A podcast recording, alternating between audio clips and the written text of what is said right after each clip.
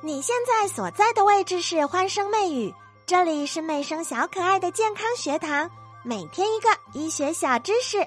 我是媚生，一个来自台湾的学医的女生，现在在上海。我爱我的祖国，每天帮大家整理最新的热点，希望大家都能抗疫成功。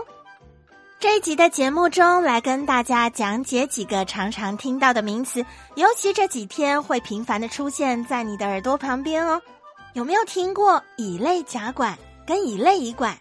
现在都说新冠要走向乙类乙管是目前的大方向，那到底什么是乙类乙管？嗯，让我们把时间推回到二零二零年的一月二十号，当国家卫健委发布一个公告，他说根据《传染病防治法》相关规定，把新冠肺炎纳进传染病的乙类管理，并且采取甲类传染病的预防跟控制措施。这个甲类跟乙类是怎么划分的？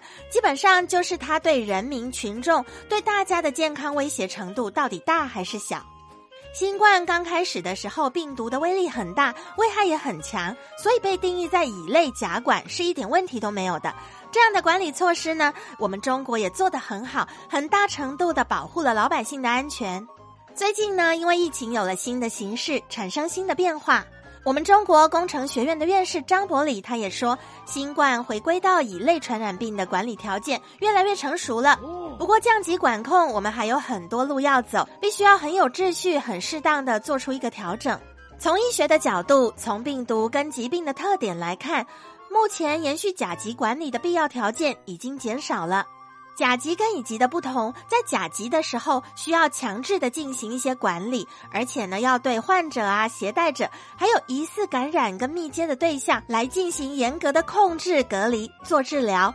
对乙类或者丙类来说，就只要根据病情来采取必要的治疗跟控制传播。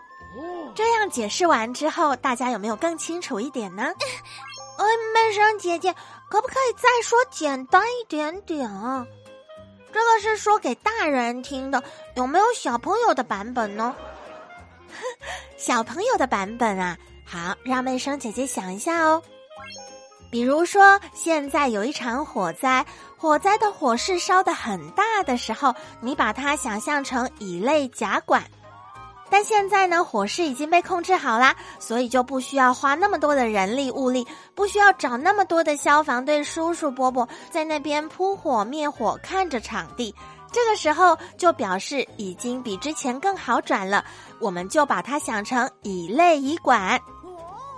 我们中国科学院的院士高福他也说：“哎，我们不能把医院当成菜市场啊，新冠应该走向乙类乙管，这个是一个正确的大方向。”内生之前在节目当中也很多次的讲到一个观念，就是医疗分级。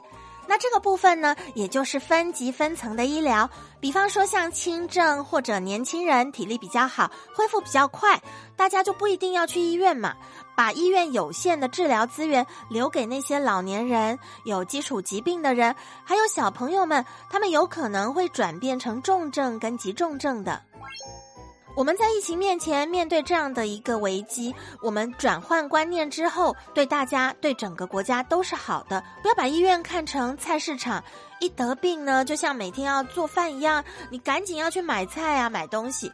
其他的发达国家去医院看病都没有那么容易，他们都是预约制的，小病找小医生，大病找大医生。这个是讲的很简单的一种办法，这个是往简单讲的一种方式，就让大家比较好了解一点。